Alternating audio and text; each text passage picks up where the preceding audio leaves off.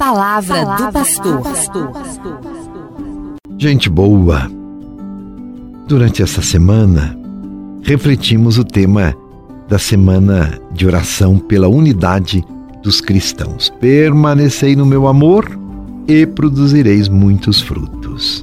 Tirado do Evangelho de João, capítulo 15, versículos 5 e seguintes. E fomos motivados a nos espelhar em Cristo, em Suas ações, pelas Suas palavras, a construir unidade entre nós. E a nossa unidade com todo o criado. E continuemos a refletir. E o nosso tema hoje é espírito de unidade na caridade. A caridade possibilita aprofundar o amor entre nós. Estamos vivendo tempos difíceis e a bússola que nos orienta, que coloca na direção certa, é o amor operoso. Temos dito isso. E como refletimos, o amor supera as diferenças e constrói unidade. Quanto mais vivenciamos o amor entre nós, mais nos humanizamos, nos tornamos gente, mais entramos em sintonia com aquilo que é o projeto de vida plena que Deus nos deixou. Sim, construir a unidade na diversidade. E nesses tempos de pandemia, quem são os mais necessitados, os mais vulneráveis? Quem mais sofre as consequências da crise sanitária. Alguém tem dúvida disso? São os mais pobres, os pequenos, os idosos, os enfermos. Todos estão envolvidos, independente de classe, status social, dinheiro no banco, mas sempre quem mais sofre é quem está no final da fila. E esse sofrimento ainda é acentuado por causa do isolamento social da privação que estamos vivendo, da pouca convivência em família. Meu Deus, os amigos, os familiares, como estamos distantes, proibidos de festejar, de nos encontrar. É certo que a Covid-19 vai ficar por um bom tempo entre nós, tenhamos consciência disso. Por isso não podemos relaxar no cuidado conosco e com o próximo e buscarmos proximidade, mesmo na distância. Habituemos ao amor, à caridade, à unidade, porque são estas ações que vão fazer a diferença e salvaguardar a vida, fazer a diferença entre a vida e a morte. Se por um lado a pandemia nos distanciou dos nossos afetos mais queridos, por outro, descobrimos formas de minimizar a crise, cultivando virtudes e virtudes cristãs. Unidade na caridade, que é o distintivo dos discípulos e discípulas de Jesus Cristo. Cresceu a solidariedade entre nós durante a pandemia e isto é um bom sinal. E este amor fraterno não poderá parar, porque ainda estamos em crise e muitos são os que dependem da generosidade do amor cristão. E ao lado das ações solidárias, precisamos também nos nutrir de espiritualidade. Eu sempre digo: ninguém dá nada se antes não der o coração. Então, nutrir este amor no coração, fazendo crescer uma espiritualidade que tenha sustento em atitudes concretas. Portanto, não pode ser intimista. A oração é muito importante nesse momento de medo e de insegurança. E sairemos mais fortalecidos dessa crise se rezarmos, rezando pelos doentes, pelos cuidadores, pelos idosos que estão sozinhos, pelas famílias enlutadas, pedindo a Deus o fim da pandemia, pela nossa oração em algum momento dessa pandemia, todos fomos atingidos. E todos tivemos perdas, um amigo, um parente, um vizinho. A pandemia é uma realidade que não pode ser negada e nem negligenciada. Continuemos a cuidar da vida. Peçamos a Deus, através da oração, para que nos livre do mal, mas também do poder do mal travestido pela injustiça, pela violência, pelo negacionismo, pela indiferença, a fim de que possamos receber a graça de viver o dom da unidade e de que a nossa vulnerabilidade se transforme em força revolucionária para mudar o que está errado. A linguagem do amor se encontra na unidade. Unidade sempre é superior à diferença e aos conflitos.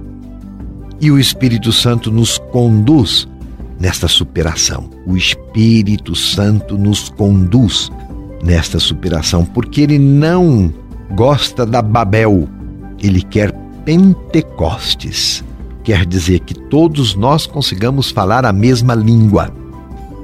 Por isso, neste encerramento da semana de oração pela unidade dos cristãos, nós concluímos com a solenidade de Pentecostes.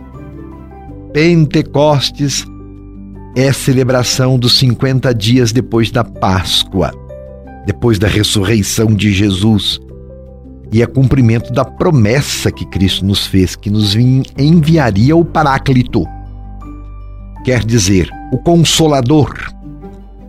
E essa festa cristã tem origem na liturgia dos judeus que celebravam há muito tempo a festa das colheitas, portanto, dos frutos. Era também chamada Festa das Semanas, porque acontecia sete semanas depois de celebrarem a libertação do Egito. E para nós cristãos, o povo da nova aliança, Pentecostes é a festa do Espírito de Deus manifestado na igreja e recorda o dia em que povos diversos acolheram a mensagem de Cristo e se tornaram seus discípulos. Nasce então um novo tempo. O Espírito Santo é o grande impulsionador da unidade entre os cristãos. E o Papa Francisco, em uma de suas reflexões, disse que o Espírito Santo é a alma da igreja.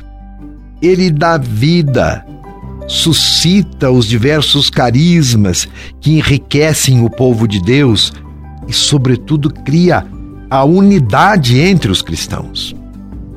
É o Espírito que atua na igreja e em cada cristão para sermos seguidores de Cristo. É pelo Espírito, não é por vontade própria, não, é porque é dom que é plantado em nosso coração e causa essa ansiedade de nós sairmos de nós mesmos e não sermos o centro do mundo e centrarmos a nossa vida em Cristo Jesus para a partir dele criarmos um mundo novo. Cada pessoa que se deixa modelar pelo Espírito Santo de Deus está no caminho da santidade para parecer com Deus. O mesmo Espírito que agiu em Jesus age em nós. Por isso é importante rezar pedindo a luz do Espírito Santo, para que ele nos guie pelos bons caminhos, pelos caminhos de Deus.